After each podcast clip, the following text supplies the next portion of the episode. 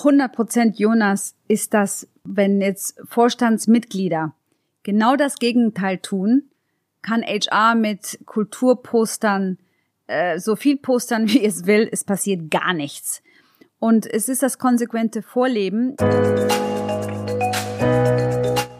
Gesundes Arbeiten, Mitarbeitergesundheit, Mitarbeiterzufriedenheit, Wohlergehen, Wertschätzung, Unternehmenskultur. Immer mehr wird über diese Themen in der Öffentlichkeit gesprochen, denn sie nehmen immer mehr Relevanz für Mitarbeiter ein. Doch wie sieht es in der Praxis bei den Unternehmen wirklich aus? Vodafone ist einer der führenden Kommunikationskonzerne. Jeder zweite Deutsche ist ein Vodafone-Kunde, ob er surft, telefoniert oder fernsieht. In der Kundenbetreuung und Kundenzufriedenheit macht also Vodafone vieles richtig. Doch wie sieht es bei den eigenen Mitarbeitern aus? Welchen Stellenwert haben die Gesundheit und das Wohlergehen der Mitarbeiter für das Unternehmen? Dazu habe ich mit Bettina Karsch gesprochen. Nach einem längeren Aufenthalt in Südamerika und Spanien ist sie jetzt seit vier Jahren Geschäftsführerin Human Resources von Vodafone Deutschland und damit für über 16.000 Mitarbeiter verantwortlich. Und damit herzlich willkommen zu Rebellisch Gesund. Mein Name ist Jonas Höhn und ich bin der Gründer der Detox Rebels. Wir unterstützen Unternehmen dabei, nicht nur eine gesunde Unternehmenskultur zu schaffen, sondern auch Mitarbeiter für den gesunden Lifestyle zu begeistern. In dieser Folge erhältst du einen Einblick in die Unternehmenskultur bei Vodafone. Was zeichnet Vodafone als gesunden Arbeitgeber aus? Wie wird das Thema Gesundheit und Wertschätzung im Unternehmen wirklich gelebt? Welche Haltung und Rolle nehmen dabei die Führungskräfte bei Vodafone ein? Und welche Herausforderungen sieht Bettina aktuell im Rahmen von gesundem Arbeiten? Zum Ende wird es noch einmal persönlich, da Bettina uns verrät, wie sie für ihre eigene Energie und ihr Wohlergehen im Alltag sorgt. Sei also gespannt und erfahre jetzt mehr über das gesunde Arbeiten bei Vodafone. Rebellisch gesund. Der Podcast von den Detox Rebels zu deinem gesunden Lifestyle. Liebe Frau Karsch, vielen Dank erstmal für die Zeit ähm, und dass wir jetzt auch hier quatschen können. Wir sind hier gerade in der 17. Etage des Vodafone Towers. Vermisst du die Aussicht auf, auf das schöne Düsseldorf, die Skyline jetzt in Zeiten von Homeoffice? Sicherlich. Jonas, wir duzen uns nämlich. Ich vermisse die Sicht, ich vermisse das Büro, ich vermisse die Menschen. Natürlich. Das heißt, es war ein toller, toller, toller Termin, dass ich heute hierher komme. Und du hast gerade gesagt, du kannst in dein Wohnzimmer schauen. Also äh, du bist hier direkt Fußlinie, fünf Minuten, zehn Minuten äh, wohnst du eigentlich. Genau, deshalb war das auch so eigenartig, jetzt sechseinhalb Monate im Homeoffice zu arbeiten, wo ich ja dieses wunderschöne Vodafone eigentlich aus meinem Schlafzimmer und Wohnzimmer sehen kann und immer denke, Mensch, morgen darf ich da wieder hin. Und so ist es aber leider nicht gewesen. Eigentlich hast du gesagt, dass wir den Termin hier machen im, im Campus, damit du äh, die Aussicht genießen kannst. Äh, das für alle äh, Zuhörer und Zuhörerinnen. Bei Vodafone gilt noch bis Ende des Jahres ausschließliches Homeoffice, richtig?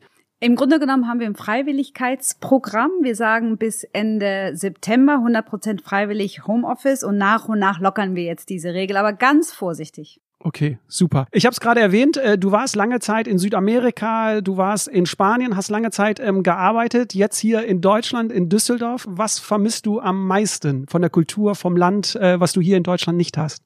Ähm, wahrscheinlich ist es, hat es was mit den Uhrzeiten zu tun, dass in Deutschland man ja doch sehr früh Abend ist und so der Tag nach neun Uhr, nach 21 Uhr ja eigentlich schon zu Ende ist. Und das ist in diesen südländischen Ländern irgendwie anders. Das merken auch viele von uns, wenn wir nach Spanien reisen, dass man ja eigentlich den Tag viel länger genießen kann, wenn man erst so spät isst. Und das ist, glaube ich, so ein bisschen dieses Gefühl, man lebt schneller in Deutschland. Okay, das heißt, man muss jetzt früher Abend essen, ja? Äh, war nee, ja wahrscheinlich eine Umstellung in Deutschland, weil ich glaube, in Spanien äh, hast du wahrscheinlich erst um 20 Uhr oder so gegessen. Genau, aber das ist ja das Schöne, wenn man spät Abend isst, hat man ja den ganzen Tag, den man nochmal mit Aktivitäten genießen kann. Hm, Begriff Sport. Wenn du noch mal ins Fitnessstudio gehen möchtest um 7 Uhr, schaffst du das, weil ja das Abendessen erst um 21 Uhr ist. Hier in Deutschland ist das nicht so. Nach Abendbrot, wer hat denn da noch Lust, ins Fitnessstudio zu gehen? Da kommen wir äh, gleich mal zu. Äh, mich würde auch mal interessieren, äh, wie du das alles persönlich machst, aber das machen wir gleich. Ich könnte heute mit dir, glaube ich, über ganz viele Themen sprechen. Du bist umtriebig, äh, was das Thema New Work angeht. Du ähm, machst dich stark für den Karriereweg von Frauen in Unternehmen, in Konzernen und, und, und. Aber heute soll es ja um das Thema Gesundheit und äh, das Wohlergehen der Mitarbeiter von Vodafone gehen. Und ähm, man muss natürlich zu Vodafone sagen, ihr seid Vorreiter in der digitalen Branche. Jeder zweite Deutsche ist Vodafone-Kunde. Das heißt, ihr seid da Pionier. Ähm, ihr habt hier einen einzigartigen Vodafone-Campus, habt viele Preise schon für Personalführung, fürs Personal eingesammelt. Mich würde jetzt mal interessieren, welchen Einfluss nimmt denn Gesundheit und Wohlbefinden der Mitarbeiter auf diesen Unternehmenserfolg? Also welchen Stellenwert hat die gesunde Unternehmenskultur, gesunde Mitarbeiter für euch im Vorstand?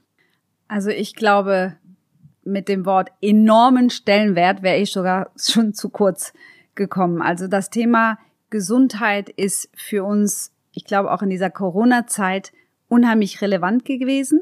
Man sieht das ja auch, dass es ein echter Stresstest für Unternehmen war, inwiefern das ein zentraler Mittelpunkt ist und dass man alles drumherum baut, selbst auf unternehmerische Tätigkeiten in dem Moment verzichtet. Also ein sehr großer Stellenwert, aber nicht nur Gesundheit, sondern ein 360-Gefüge, also Geist, Körper und Seele. Das Wohlbefinden gehört auch zur Gesundheit. Wie ist es ähm, intern bei euch äh, verankert? Äh, findet man das dann in der Strategie, irgendwie in der Vision irgendwie wieder? Gibt es sogar Kennzahlen, an denen man sich orientieren muss? Oder wie ist das bei euch intern verankert? Weil ich würde jetzt mal so sagen, man hört sehr viel das von Unternehmen, dass das sehr wichtig ist. Man sieht es auf Homepages, auch bei euch äh, steht es. Aber wie sieht es jetzt konkret aus? Thema Vision, Strategie, ist es da irgendwo verankert? Ich meine ganz konkret, die Achse Mitarbeiter und Kunden hat ja eine Gemeinsamkeit und das ist der Mensch. Und jedes Unternehmen baut auf den Menschen auf. Ohne den Menschen geht es ja gar nicht.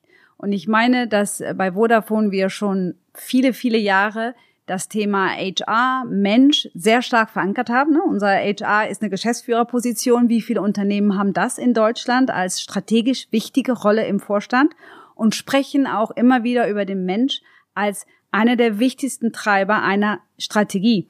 Das heißt, natürlich ist das jetzt nicht explizit, aber wir haben den, die Verankerung der Rolle des Menschen beides für unsere Kunden wie auch für den Mitarbeiter gleichgestellt.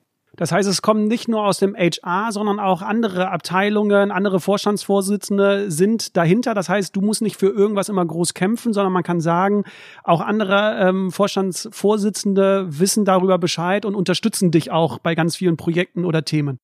Ich würde das sogar noch weiter drehen. Alle Wir sprechen ziehen, in äh, Extremen heute, genau, sehr gerne. Genau, jetzt wird das Superlative. Alle, genau, für alle ist das relevant. Aber du musst dir das einfach mal so vorstellen, Jonas. Wir haben jede Woche von unserem CEO Hannes Ametsreiter einen Town Hall Talk. Der war jetzt in den letzten sechseinhalb Monaten natürlich virtuell. Es kann sein und es ist vorgekommen, dass er mit einer Anekdote, wie er seinen Morgen gestartet hat, beginnt. Und zwar mit Sport. Er spricht über Faktor Mensch als nicht nur etwas Abstraktes, sondern wirklich etwas Relevantes für ihn, für das Unternehmen, für die Strategie.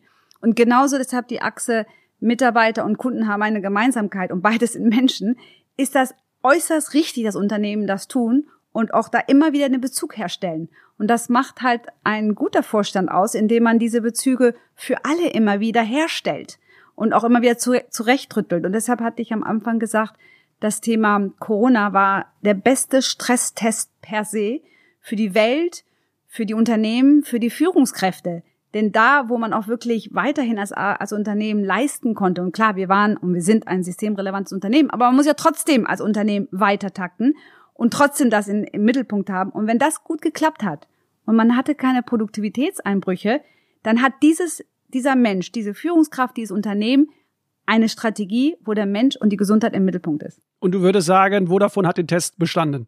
Bestimmt. Ich glaube, wir können doch stolz sagen, dass äh, dieses globale Homeoffice-Experiment ja durch nicht nur Vodafone, sondern auch alle Telco-Unternehmen unterstützt worden ist. Wie, ich meine, man musste ja in 24 Stunden den Schalter umlegen und unsere Netzwerke mussten Millionen von Menschen in ihrem Haus erlauben, Videos hochzuladen. Das hat man ja selten gehabt. Normalerweise ist ja die arbeitende Bevölkerung in sehr vernetzten Gebäuden. Wer hat denn schon zu Hause die Not, acht Stunden lang Videocall zu machen. Und dass das unsere Netze insgesamt, alle Netzbetreiber ausgehalten hat, natürlich das von Vodafone besonders gut, das finde ich einfach enorm. Und da kann ich sagen mit Stolz, dass in diesen sechseinhalb Monaten, wo wir innerhalb von Wochen die komplette Belegschaft auf Homeoffice geschaltet haben, dass da kein Einbruch, kein Produktivitätseinbruch, aber auch kein spürbarer Einbruch für Kunden gegeben mhm. hat, das finde ich super. Und wenn wir jetzt nochmal zurückkommen zum Menschen, du hast es gesagt, ihr seid ja auch hier in einer Du-Kultur. Und das muss man mal sagen, bei 16.000 Mitarbeitern aus unterschiedlichsten Hierarchien, wenn man das Wort noch äh, benutzen darf, ne, von Vorstandsvorsitzenden bis Praktikant, alles per Du, das hat man ja auch nicht äh, überall. Das heißt, der Mensch ist wirklich hier er wird auch als Mensch gesehen und nicht nur als Arbeitnehmer. Du hattest eben gesagt, wenn der äh, Vorstandsvorsitzende über sein ähm, über seinen Sport spricht, dann versucht man ja auch das Private hier auch gesehen zu werden. Also nicht nur, er arbeitet hier und geht nach Hause, sondern all seine Facetten. Er ist Vater von vielleicht Kindern oder er muss sich um seine pflegende Eltern kümmern. Also das ist alles hier, äh, wird berücksichtigt bei Vodafone. Absolut. Ich glaube, jedes Unternehmen definiert eine Kultur und nach und nach dreht man so ein bisschen den Hahn auf. Und vor, ich glaube, ich bin jetzt fast siebeneinhalb Jahre bei Vodafone, da war das Thema Duzen, Menschen im Mittelpunkt, auch die Diversität des Menschen im Arbeitsfeld auch ähm, zu unterstützen. Das waren alles Themen, die wir jetzt vor Jahren angefangen haben. Aber jedes Jahr dreht sich der Hahn weiter auf. Aber was besonders wichtig in diesen Zeiten, ich glaube, für uns alle war, weltweit, ist, dass dieser Hahn für alle aufgedreht worden ist. Weil es gibt ja keinen Mitarbeiter, der nicht zum ersten Mal sein privates Umfeld mit vielen teilen mussten, bis hin zu seinem Chef. Es gibt keinen Mitarbeiter, der einen Hund hat verstecken können oder ein kleines Kind.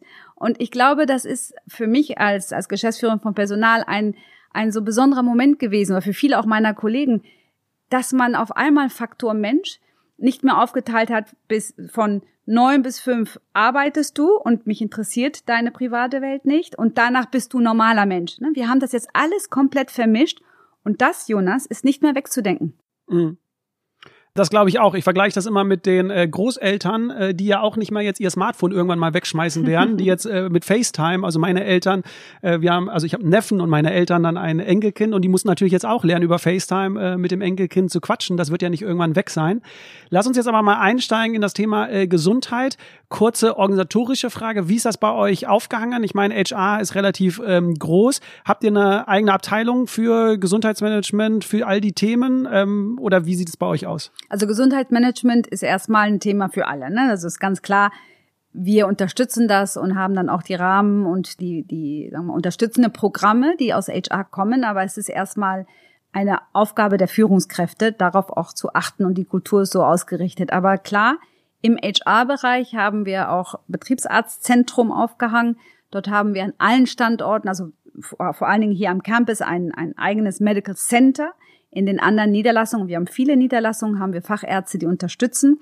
Und das, klar, sehe ich mit, steuere ich mit, was mir einen Heidenspaß macht. Medical Center bedeutet, die Mitarbeiter dürfen während der Arbeitszeit sogar oder ist es außerhalb der Arbeitszeit zu während, Ärzten? Während der Arbeitszeit und auch alle Programme, die auf die Gesundheit ausgerichtet sind. Da gibt es E-Learnings, da gibt es ähm, auch für die Führungskräfte manchmal unterstützende Programme, wo sie dann so ein bisschen dieses Thema wie jetzt heute führen, wenn auch deine Mitarbeiter physisch belastet sind. Diese ganzen Programme kann man absolut während der Arbeitszeit ausnutzen. Okay, weil die Diskussion, die erleben wir bei ganz vielen Kunden, ähm, wo wir sind, wo die Unternehmen uns immer fragen, ja, sollen wir es jetzt während der Arbeitszeit machen, außerhalb? Und ich merke da, die müssen da echt viel mit Betriebsräten und so diskutieren, äh, weil das noch nicht so überall ist. Aber das ist ja schon mal eine schöne Message. Bei Vodafone gehört alles, was ums Wohlergehen, um die Gesundheit gehört, zur Arbeitszeit. Das heißt, ich könnte mich zwei Stunden informieren, zum Arzt gehen und äh, muss jetzt nicht abends länger arbeiten, weil das ist ja immer die Krux im Alltag. Ja, man will irgendwie den Mitarbeiter gesünder machen, ihm was anbieten. Und dann muss er aber irgendwie am Abend unter völligen Stressbedingungen alles wieder nacharbeiten. Das ist ja völliger Quatsch. Du musst dir das auch so vorstellen, was uns jetzt ähm, doch sehr beschäftigt, ist die psychische Belastung.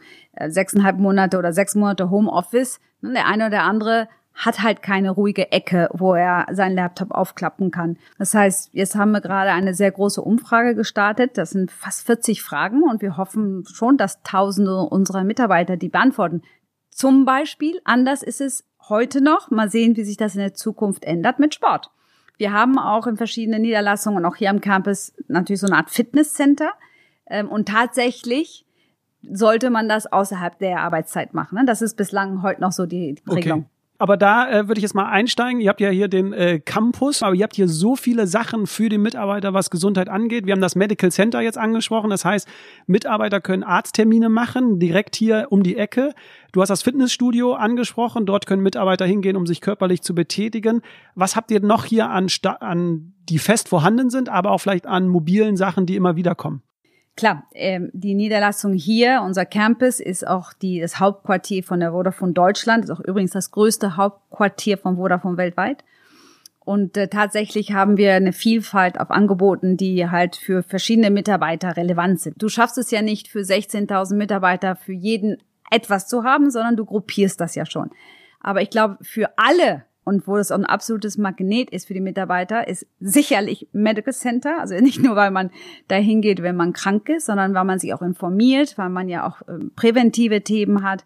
Eine Grippeimpfung, die fängt jetzt bald an. Da haben wir auch vom Vorstand aus immer wieder die Meldung gegeben, komm, schaut, macht das, es ist wirklich eine gute Impfung und so weiter und so fort. Das ist ein Angebot für alle. Das zweite Magnet nach Medical Center ist natürlich die Kantine. Und da muss ich sagen, äh, in den letzten Jahren haben wir wirklich unser Angebot ausgerichtet, dass es gesünder, vielfältiger wird, auch mal so internationale Gerichte. Ähm, das Thema, ich weiß noch, das lag mir sehr nahe. Ich wollte immer nicht nur laktosefreie Milch, sondern ich wollte auch Hafermilch und Sojamilch und äh, einfach so ein bisschen diese ganzen Milchspezialitäten haben. Ich bin international groß geworden und das gab es schon immer. Nur in allen Kaffeebars in Deutschland ist es ja immer noch so ein Fremdwort. Haben Sie, ich meine, Soja geht noch, aber Hafermilch, dann geht gar nicht. Und da ähm, habe ich meinen Property-Chef sehr genervt, dass er doch bitte unseren Betreiber fragt, ob er diese ganzen Milchsorten anbieten konnte. Und da war die Rückmeldung immer, du, da gibt's keine Nachfrage. Auf einmal war sie da und es läuft. Und genauso ist die Kantine so ausgerichtet, dass man halt wirklich ein vielfältiges, gesundes, ausgewogenes Angebot hat. Natürlich gibt es da auch Pommes und, und, und Schnitzel. Aber es gibt auch veganes Essen und vegetarisches Essen und laktosefreies Essen. Und ich finde, das ist ein tolles Magnet, weil das spricht alle an. Dann gibt es Angebote, die nur Gruppen oder Segmente der Bevölkerung ansprechen. Es gibt natürlich einen Stillraum für die Mütter. Es gibt aber auch einen Raum der Stille. Drehen wir mal das wird Wort er, um. Wird er auch genutzt? Ja, absolut, wird genutzt. Es ist für alle Religionen. Aber es ist halt ein, ein besonderer Raum, der äh, besonders ruhig ist und besonders, ich finde, sehr schön ausgerichtet. Aber du hast jetzt Religion angesprochen, also er ist ja nicht nur für fürs Beten, sondern ja auch, um einfach runterzukommen. Also Meditation, Achtsamkeit Absolut. und und. Ne? Da passt meine Yogamatte auch rein. Schon selbst mal gemacht? Ja, natürlich. Sieht man dich dort, Bettina? Ja, ich habe jetzt nicht unbedingt so viel Zeit, aber normalerweise mache ich meinen Sport und meine äh, Momente, wo ich zu mir finde, sowieso am Wochenende und abends. Du hattest eben schon die äh, psychische Belastung angesprochen. Ist das gerade ein Thema für 2020, was euch äh, gerade umtreibt, was gerade eure größte Herausforderung ist? Oder siehst du im Bereich Gesundheit noch andere Herausforderungen? Ich meine, Gesundheit ist immer ganzheitlich, da sind wir beide, glaube ich, d'accord. Aber gibt es gerade irgendwie so einen Punkt, wo du sagst, da wollen wir gerade mehr rein und den Mitarbeitern noch mehr anbieten? Also ich glaube schon, dass die psychische Belastung ein Mittelpunkt für viele von uns sein werden, die im Unternehmen arbeiten, großen Unternehmen. Und du kannst ein bisschen unversehrt aus der Krise rausgekommen sein oder das Gefühl haben, das ist aber ne so, nicht so. Wir hängen ja Teil eines viel größeren. Wir haben ein Ökosystem, was um uns herum wirklich tiefe Einschnitte hatte und jeder von uns hat eine Familie, hat einen Bruder, hat eine Schwester, die jetzt einen Job verliert. Jeder von uns hat ähm, Themen, wo man das Gefühl hat, vielleicht kommt ja jetzt wirklich eine große Weltkrise und was passiert mit uns? Und das belastet, wenn man noch dazu eigentlich sieht, dass dein normaler Rhythmus ja gestört ist. Wie viele Menschen hängen von einem guten Rhythmus ab? Wie das macht ja auch irgendwie Teil deiner Gesundheit aus, dass du so eine Art Regel, Rituale und Rhythmus hast und dann so ein bisschen deine Balance gefunden hast. Ja, die ist seit sechs Monaten komplett für die Katze. Es hat sich alles geändert. Und dann kommt noch dazu, dass du jetzt bei Vodafone systemrelevanter äh, relevantes Unternehmen vielleicht das Gefühl hast, okay, mein Job ist nicht in Gefahr, aber der meiner Geschwister oder meiner, meiner, keine Ahnung, oder mein, mein, wie bei mir, ich habe drei Kinder, die gerade aus der Uni raus sind und suchen Jobs. Es ist verdammt hart, als junger Mensch jetzt einen Job zu finden. Mhm. Und ich glaube, das ist so diese psychische Belastung, die bei allem eigentlich im Mittelpunkt sein sollte. Ähm, auch wenn es dir als Unternehmen relativ gut geht. Mhm. Das sind natürlich jetzt Ängste und Sorgen. Was ist so mit, mit Stress oder auch mit den Reizen von digitalen Geräten. Ich meine, klar, als Vodafone-Mitarbeiter hat man wahrscheinlich sehr viel mit digitalen Geräten auch zu tun. Merkst du da irgendwie von den Mitarbeitern schon so ein Feedback, so nach dem Motto, oh, äh, das wird alles zu viel, hier mein Handy, da die E-Mails, mein Laptop, äh, ich weiß gar nicht mehr mit diesen Reizen umzugehen. Ist das ein Thema oder? Bestimmt. Ich glaube, ich würde es aber noch konkreter sagen, zum Beispiel deine Sehkraft. Wenn du jetzt eigentlich nur auf einem Bildschirm gestarrt hast, acht Stunden hintereinander, das ist mir auch so ergangen, hast du das Gefühl, dass du abends irgendwie deine am besten neue Augen kaufen solltest. Am besten zwei Augen austauschen. Ich habe selber einen Sehtest gemacht, weil ich von vornherein irgendwie das Gefühl hatte, ich sehe nicht mehr richtig. Und da muss man, da gehört das Thema auch Selbstmanagement zu. Nicht alles kann der Arbeitgeber übernehmen und nicht alles ist immer nur ein Aufklärungsgespräch. Man muss auch selber sich informieren was mache ich? Wie, wie schaffe ich das in meinem Alltag? Du musst Pause machen und du musst auch, ich glaube, es, sind, es gibt so eine Regel, ähm, 20, 20, 20, du musst alle 20 Minuten hochgucken und 20 Sekunden in die Ferne schauen, 20 Meter entfernt ein Objekt anvisieren. Und das habe ich genauso gemacht. Ich habe meine ähm, die meine Ärztin, meine Lieblingsärztin angerufen und habe gesagt, Lisa, was mache ich? Da meinte sie, Bettina, die 2020 Regel, natürlich habe ich davon gehört. Habe ich aber irgendwie gedacht, dass das mir helfen wird. Ich wollte eigentlich einen Sehtest und eine Brille. Dann habe ich das gemacht und siehe da, der Sehmuskel hat sich irgendwie entspannt. Es geht ja. mir jetzt sichtlich besser. Und das gleiche mit den Pausen. Das, man muss aufstehen und sich bewegen. Ja, da kann ich dir mal ein äh, schönes Stichwort, äh, das werden wir demnächst auch noch im Podcast haben, äh, Neuroathletik-Training. Äh, vielleicht hast du davon schon mal äh, gehört.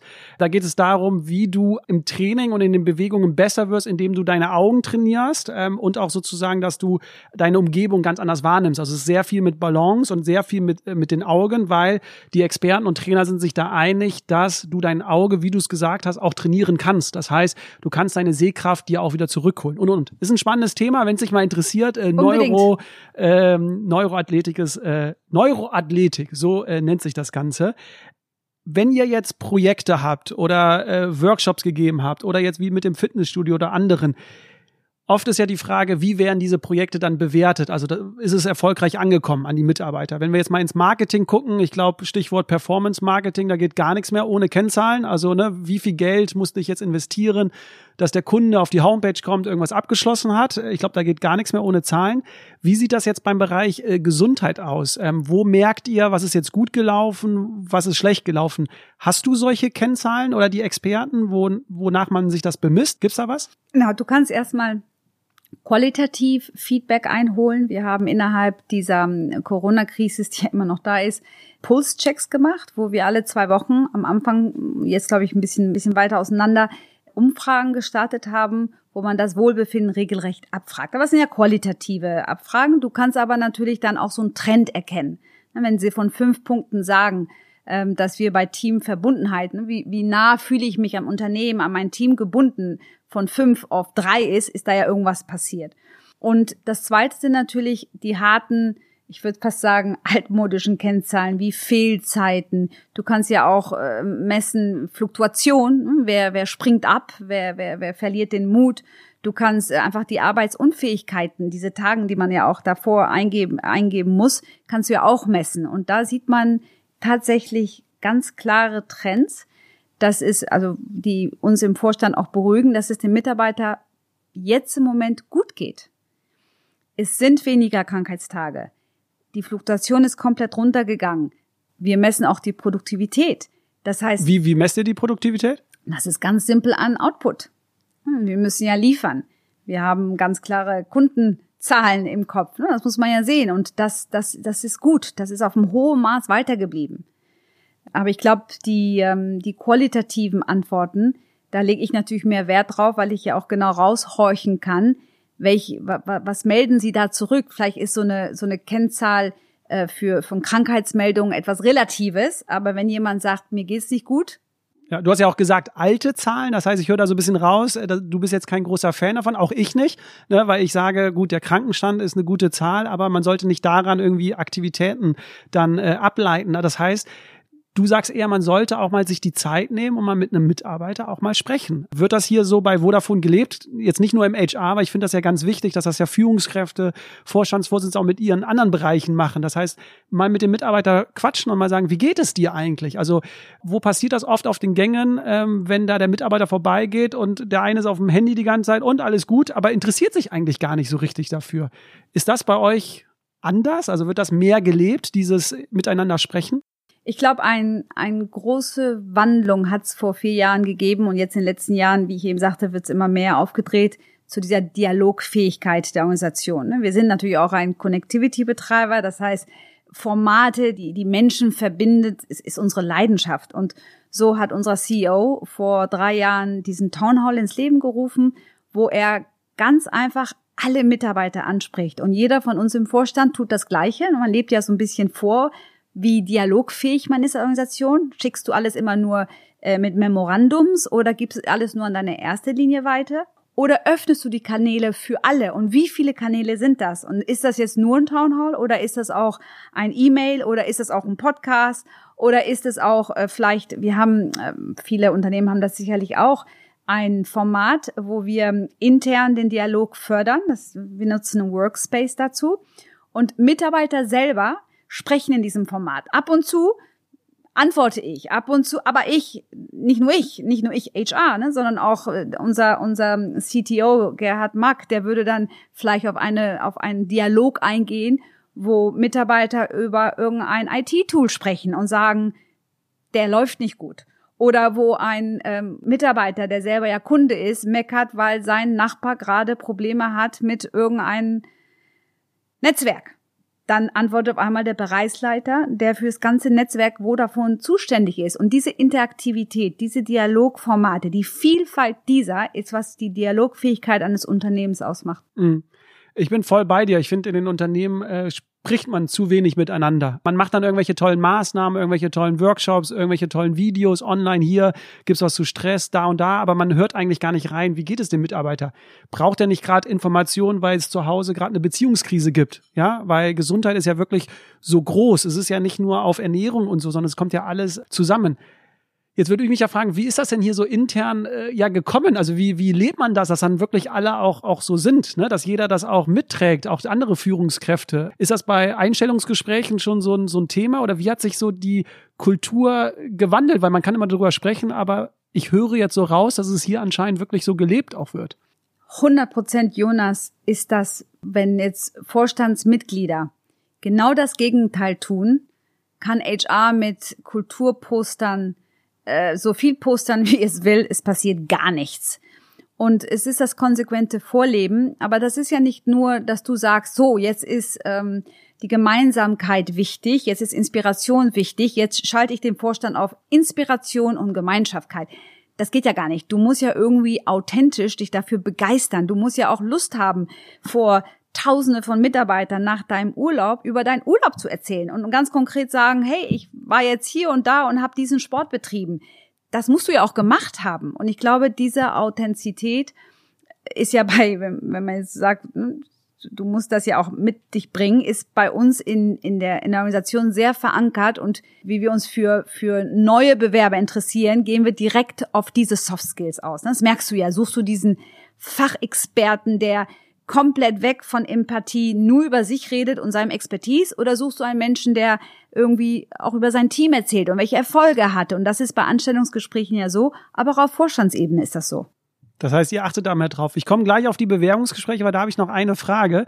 Viel wichtiger finde ich, wenn wir jetzt mal bei, bei den Projekten hier noch bleiben, ich kenne ja so, so langsam die Zuhörer und Zuhörerinnen und wenn jetzt welche aus dem HR äh, zuhören, sagen die, ja gut, das ist ja purer Luxus, was ihr da macht bei Vodafone. Ne? Ihr seid ein Tech-Riese, so sage ich jetzt mal, äh, euch geht es gut, ihr wachst immer weiter, ihr habt ja jetzt auch vor kurzem ja noch ein Unternehmen äh, aufgekauft, dann kann man das natürlich auch machen. Aber wenn es einem schlecht geht und mal nicht so gut geht, dann ist das immer meist das Erste, was irgendwie gekürzt wird, ähm, all diese Sachen. Wie siehst du das? Ist das für dich auch eine Art Kostenblock eher oder siehst du das wirklich als Investition und kämpfst auch dafür und sagst, wenn es mal bei Vodafone nicht so gute Zeiten gibt oder irgendeiner was streichen will, nee, das ist Gesetz, das ist die Basis und äh, darüber äh, lasse ich jetzt auch nicht äh, reden, das bleibt so. Du, in meiner Erfahrung ähm, habe ich vorher für ein ganz anderes Unternehmen gearbeitet, was innerhalb von acht Monaten ein Profit Warning hatte. Das ist, wenn es am Unternehmen richtig schlecht geht, börsennotiert, und er muss eine Meldung geben, hallo, wir melden vielleicht Konkurs an. Und da kann ich nur sagen, dass wir, dass dem Unternehmen geht's übrigens super, ist in der Windenergie tätig. Da kann ich nur sagen, dass Dialogfähigkeit und Authentizität kostet ja gar nichts sich als CEO vor die Mannschaft zu stellen und sagen, hey, ich werde jede Woche euch was erzählen. Und überhaupt jeder im Vorstand wird diesen Dialog auch ermöglichen. Und zwar nicht nur mit Townhouse, sondern mit E-Mails, mit äh, Fahrstuhlgesprächen. Das ist doch keine Kostenstelle. Mhm. Das ist eine Haltung. Das ist ein, eine Absichtserklärung, dass du das gut findest. Authentizität kostet auch nichts. Sich dauernd zu verstellen ist ja auch sogar teuer. Also da, da habe ich ganz ehrlich null Toleranz für. Mhm. Wenn wir jetzt so ein bisschen in die äh, Zukunft gucken, jetzt in dem Bereich, ähm, ich habe ja in vielen Unternehmen durfte ich auch Einblicke gewinnen vor meiner Selbstständigkeit. Und oft war ich, ich war nie im HR tätig, das muss ich dazu sagen, sondern nur von außen drauf geguckt und muss sagen, die HR-Mitarbeiter wurden immer ein bisschen belächelt im Unternehmen. Das waren jetzt nicht die Mitarbeiter, wo man raufgeguckt hat und gesagt hat, das sind die Mitarbeiter, die uns nach vorne bringen. Es war eher so das Marketing Sales. Die machen Umsatz, die machen Marketing, dadurch wird der Umsatz viel größer. Wie siehst du das zukünftig mit dem Thema HR? Denkst du, dass HR in der Zukunft für viele Unternehmen so wie Marketing und Sales wird, also gleichbedeutend oder sogar noch viel wichtiger? Also sind die HR-Leute die Stars von morgen, so nach dem Motto? Wie, wie siehst du das? Ich glaube, wenn du auch jetzt in die letzten sechs Monate guckst und so ein bisschen schaust, was über ähm, Großkonzerne geschrieben worden ist und wer hatte diese relevanteste Rolle in der Krise, sieht man eigentlich vielleicht die Wertigkeit einer Rolle, die sich natürlich viel über den Thema Mensch und Kultur beschäftigt, ne? oder das praktisch auch immer wieder artikuliert und da die Rahmenbedingungen schafft, die Unterhaltung auf diesem Punkt auch leitet. Und diese Rolle, da glaube ich schon, dass wir in Deutschland eventuell nicht ganz à jour sind.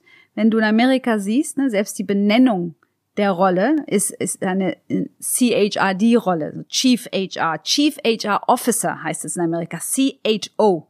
Gibt es in Deutschland in irgendeinem DAX-Unternehmen die Rolle CHO oder ist es dann so Personalvorstand oder CHRD? Schon, dass es kein O ist, Officer, das ist ja auch in Amerika ein großes Signal, bedeutet ja auch, wie wichtig das für große Unternehmen sind. Und ich glaube, dass wir in Deutschland da schon vor dank auch vieler toller Personalvorstände, dass wir da schon in so einem Umschwung sind, wo dieser Verankerung Mensch, Verankerung Kultur, Verankerung Soft Skills relevanter wird und vielleicht das Thema Fachexpertise oder Themen so wirklich dieses Experten-Knowledge das ist immer noch relevant, aber es ist halt auf der Augenhöhe mit dem anderen. Mhm. Ich sage ja nicht, man braucht das nicht mehr. Du kannst jede äh, äh Bedienungsableitung heute nachgoogeln. Du kannst Hirnforschers-Themen äh, nachgoogeln. Aber kannst du Menschlichkeit nachgoogeln? Mhm. Kannst du das auch jetzt in diesen sechs Monaten eigentlich nicht beweisen, wie wichtig dieses Thema war, wie Unternehmen sich in dieser Krise benommen haben und wie sie auf diese Themen eingegangen sind. Es waren Stressmomente. Ne? Es ging um, es ging zum Teil ja um Leben und Tod. Mhm.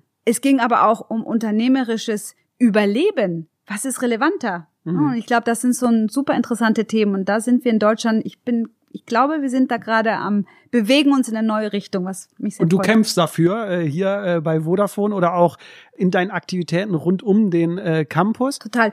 Und Jonas, da noch ein Punkt, was ich super interessant fand in, diesen, in diesem halben Jahr, war, dass manche Führungskräfte genau auf dieses Thema der Mensch ist Körper, Geist und Seele und ich werde meine One-to-Ones, also da, wenn die Führungskraft mit seinem Mitarbeiter direkt spricht, ich werde das machen, indem ich spazieren gehe und mir die AirPods in Ohr stecke. Und dieses Management by Walking, das war ein richtiger Trend in dem Workplace, von dem ich dir eben berichtet habe, wo man so ein bisschen so Ideen austauscht, gab es tatsächlich Tipps für andere. Was machst du jetzt in dieser Corona-Zeit, damit du nicht dauernd vor deinem Laptop sitzt? Und als ich das gesehen habe, ich habe genial, mache ich auch. Mhm. Also einfach mal hören, was machen andere. Und das, das klappt, weil wie oft telefoniert man, indem man rumläuft? Und Studien äh, beweisen ja auch, wenn wir uns bewegen, wenn wir uns rumlaufen, werden wir sogar kreativer, produktiver. Das heißt, es hat ja auch sogar Stimmt. einen Vorteil. Ne? Also das ist ja alles wissenschaftlich auch bewiesen. Und das finde ich ja das Verrückte, wenn wir bei äh, Unternehmen sind und über Bewegung sprechen. Man sitzt den ganzen Tag am Arbeitsplatz, trifft sich dann mit seiner Kollegin auf einen Kaffee und was macht man? Man setzt sich wieder hin, so, ne? Wo man jetzt fragt, warum gehst du denn nicht mit ihr spazieren oder so, ne? Äh, interessanter Fakt. Wir haben eben über Bewerbungsgespräche gesprochen. Wie wichtig ist jetzt die andere Seite? Du hast ja gesprochen, was ist für euch wichtig, dass ihr da schon auf die Menschlichkeit, auch auf die Soft Skills achtet. Ich glaube, du führst jetzt kein Bewerbungsgespräch äh, mehr. Vielleicht hast du es mal in der früheren äh, Karriere aber oftmals gemacht. Du bekommst aber wahrscheinlich ja von deinen Teamleitern ganz viele Infos. Worauf legt denn die neue Generation bei so Bewerbungsgesprächen jetzt so den Fokus? Werden solche Sachen abgefragt nach dem Motto, ähm, habt ihr ein Fitnessstudio, wo ich mich bewegen kann? Ähm, was gibt's in eurem Restaurant? Ich ernähre mich äh, vegetarisch. Wie wichtig sind solche Fragen? Merkt ihr das, dass da ihr auch dann antworten müsst? Ich meine, ihr habt ja tolle Antworten, ihr müsst euch ja nicht verstecken. Aber fragen das Bewerber? Ist das denen wichtig? Interessanterweise gibt es ein Thema, was schon lange gezündet hat und das jetzt super relevant ist. Wir haben seit 2012 diese Homeoffice-Regelung, wo man 50 Prozent der Arbeitszeit von zu Hause aus arbeiten konnte. Das haben wir aber nicht lang irgendwie kommuniziert und haben auch nicht viel darüber gesprochen, sondern einfach nur gemacht. Seit 2012, also acht Jahre. Das hat uns natürlich sehr geholfen jetzt in dieser Zeit. Das hat in den Bewerbungsgesprächen immer so ein, ach wirklich? Und das, das geht wirklich? Und, und das hat, ich glaube, das hat schon so für viele der, der, der neuen Talente das Gefühl der Modernität vermittelt. Und du bist ja, klar, ich nenne mich gerne, also wie du eben sagtest, Vodafone, ein großes Tech-Unternehmen. Ja, aber nicht immer hat man als Unternehmen die Reputation, die man möchte. Netzbetreiber sind jetzt für manche nicht das sexiest Unternehmen per se. Jetzt super relevant und wie wichtig ist Connectivity, aber es ist ja nicht immer so. Und ich glaube, die Arbeitsweise und wie man arbeitet und was in diesen Bewerbungsgesprächen dann auch gezielt diese Menschen anspricht, das war eigentlich schon beachtlich positiv bei uns. Ähm, natürlich auch die Gebäude, ne, die sprechen ja schon Modernität aus. Die Arbeitsflächen, wo jetzt kein, noch nicht mal ein Vorstandsmitglied, zum Glück ein geschlossenes Büro hat, noch nicht mal der oberste Chef, sondern alle an so einem Küchentisch arbeitet. Das auch, wenn man das dann so beschreibt und dann kommen die und sehen das, das ist schon beachtlich. Mhm. Sehr schön. Wir kommen so langsam ähm, zum Schluss. Äh, bevor ich zu meinem letzten Blog komme, da gucken wir so ein bisschen in die Zukunft, habe ich jetzt eine persönliche Frage und darauf kannst du antworten, musst du nicht, äh, so wie du dich äh, wohlfühlst. Du hast es eben schon so ein bisschen angesprochen. Ich meine, ähm, es ist ja auch öffentlich äh, zugänglich und du hast es auch gerade erzählt. Äh, du bist verheiratet, hast drei Kinder. Du bist jetzt eine Vorstandsvorsitzende, das heißt, äh, beruflich würde ich jetzt sagen, hast du keine 20-Stunden-Woche. Du hast ja auch eben gesagt, selten Zeit für etwas. Wie kriegst du erstens das alles unter einen Hut, äh, das Private und das Berufliche? Und meine persönliche Frage wäre dann noch, wo ziehst du dir deine Energie her? Was ist so dein Geheimnis, Meditation, Sport? Was, vielleicht willst du da ein bisschen was aus deinem persönlichen uns oder den Hörern da draußen mal näher bringen?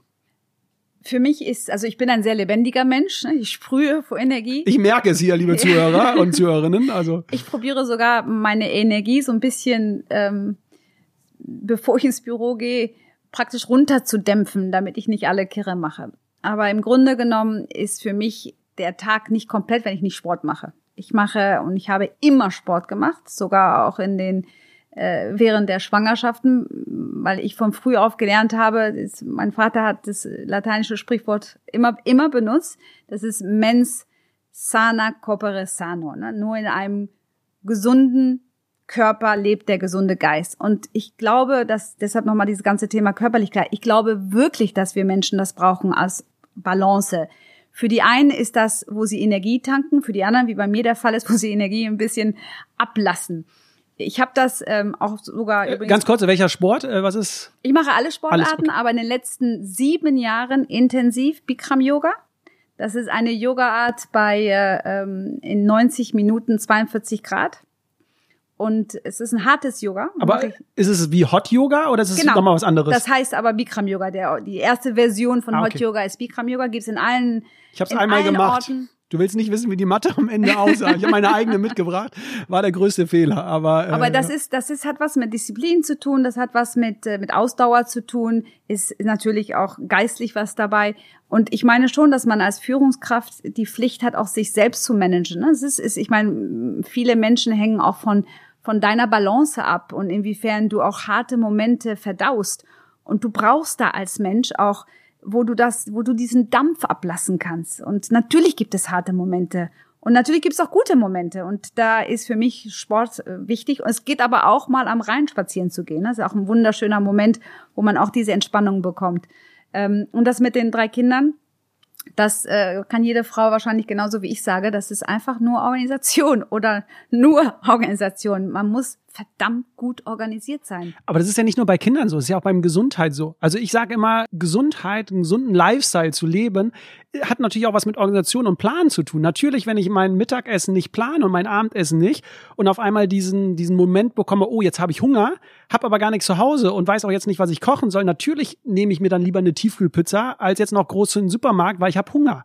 Ne? Also ich finde, alles ist irgendwie eine Organisation, auch eine Planung. Ne? Und irgendwann ist es wahrscheinlich Routine geworden dann. Und aber ja. Planung, genau, genau richtig. Planung und dann auch manchmal harte Tage wegstecken zu können. Es gibt einfach Momente, wo man Kopfschmerzen bekommt. Es gibt Momente, wo äh, ein, einer der Kinder rummeckert. Es gibt Momente, wo, wo dein Mann ja auch rummeckert. Das ist total normal. Es ist nicht jeder Moment ist ein, ein Moment geprägt voller Glücklichkeit. Mhm. Jetzt lass uns mal in die äh, Zukunft gucken. Das ist jetzt äh, der letzte Block. Welche Rolle bekommen Unternehmen in der Zukunft, meinst du? Also wofür sind Unternehmen verantwortlich? Sind sie für die Gesundheit der Mitarbeiter verantwortlich oder ist es eher ein Selbstmanagement der Mitarbeiter, der Menschen? Wo siehst du die Rolle der, der Unternehmen zukünftig so im Bereich Gesundheit, Wohlergehen der, der Mitarbeiter? Was ist die Aufgabe der Unternehmen?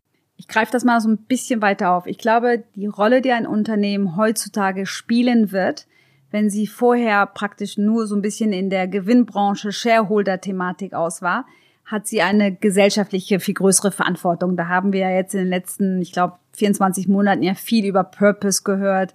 Ne, der Purpose, wo dann der eine oder andere ähm, Redakteur gesagt hat, das ist pure Pose ne, auf Deutsch. Man muss sich auch schwer lachen. Ähm, aber ich glaube schon, dass die, dass der Einfluss der ein Unternehmen und je größer das Unternehmen, desto größer die Pflicht auf das Gesellschaftliche, auf das Politische. Und genauso auf das Thema Mensch. Ne? Und da gehe ich nochmal auf die Achse Kunden und Mitarbeiter. Die Gemeinsamkeit ist der Menschfaktor. Das heißt, Unternehmen müssen sich auf dieses 360 einlassen. Die müssen darüber sprechen können. Es gab, und das wirst du auch wahrscheinlich, Jonas, immer wieder gehört haben, man hat so Berührungsängste als Unternehmen über die Gesundheit der Mitarbeiter zu sprechen. Das ist so ein Tabuthema. Da denkt man, oh, da gibt's auch betriebsrechtliche Themen, oh mein Gott, oh, lieber HR. Und wenn du das auflockerst und damit ein, eine normale Beziehung, einen normale Dialog aufbaust und das auch vermittelst, förderst und vom Chef her predigst, dann ist das auch im genau richtigen Aspekt. Also das Unternehmen mit Faktor Mensch im Mittelpunkt, aber als eine größere Rolle als nur Shareholder Value. Mhm. Meine letzte Frage wäre, klar, ihr seid Pioniere, äh, ich bin total erstaunt, ich muss das erstmal alles heute sacken lassen, was du mir alles heute hier erzählt hast. Holst du dir Inspiration von, von anderen Unternehmen? Siehst du irgendwo draußen ähm, auch Vorbilder, wo ihr sagt, daran orientiert ihr euch noch ein bisschen, wo du sagst, auch andere Unternehmen machen da irgendwas groß? Also wen sollte ich hier noch einladen in den Podcast, wo du sagst, da nimmst du dir auch Inspiration her, was Vorstandsvorsitzende angeht, jetzt was das Thema Personal angeht, Gesundheit, Wohlergehen, wo, wo siehst du das? Ich kann mir überall was abgucken. Und ich bin auch der beste Abgucker der Welt. Ich habe da überhaupt kein Problem mit. Ich finde, äh, wenn jemand ein gutes Konzept hat, eine gute Arbeitsweise, eine gute Rhetorik, einfach nachmachen, nachahmen. Das ist ja an sich auch, wie man lernt, ne? indem man etwas woanders auch sieht und sich inspirieren lässt. Was mir besonders gefällt, ist eigentlich natürlich die deutschen Startups, weil ich finde, die sind in der Aufmerksamkeit in der Öffentlichkeit nicht, nicht, nicht präsent genug. Mich interessiert viel von Startups, weil wir jetzt eigentlich alle wie Startups arbeiten müssen.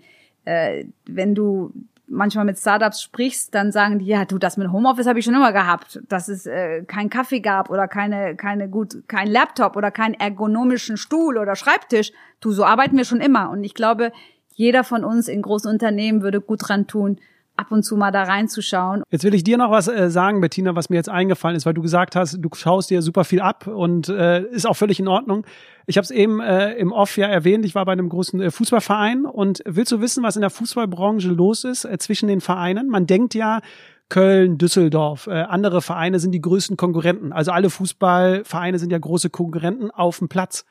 Aber wenn man sich den Hintergrund mal anschaut, also das Management, es finden in der Fußballbranche so viele Tagungen statt, die von Vereinen initiiert werden. Das heißt, schauen wir uns das IT-Thema an.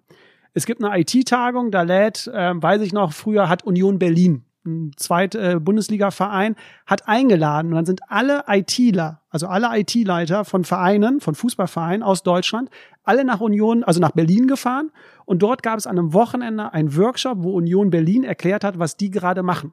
Ähm, Toll. Ich war bei einem, äh, ich kann es ja auch sagen, ich war bei Bayer Leverkusen, die waren mit die ersten, die WLAN im Stadion hatten. Was haben die gemacht?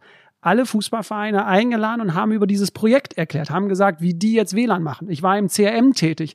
Ich habe mich mit dem ersten FC Köln ausgetauscht. Wie betreibt ihr CRM? Welche Systeme nutzt ihr? Worauf legt ihr Wert? Man hat sich ausgetauscht, weil man wusste, man ist ja kein Konkurrent. Ein erster FC Köln-Fan wird jetzt kein Fortuna Düsseldorf-Fan und ein äh, FC Schalke-Fan wird kein Dortmund-Fan. Also kann man sich ja austauschen. Man nimmt sich nicht weg. Genial. Aber man kann sich so nach vorne. Ähm, vielleicht wäre das ja auch mal ein äh, Impuls für die HR-Vorstände, sich auch mal branchenübergreifend, sich einfach Absolut. mal auszutauschen. Wieso nicht voneinander lernen? Du wirst lachen. Das erste, was ich gemacht habe am Ende Februar, als die Krise startete, war die Personalvorstände meiner Wettbewerber anzurufen. Und wir haben uns regelrecht austauscht. Was machen wir mit unseren Shops? Was machen? Und ich fand das super toll.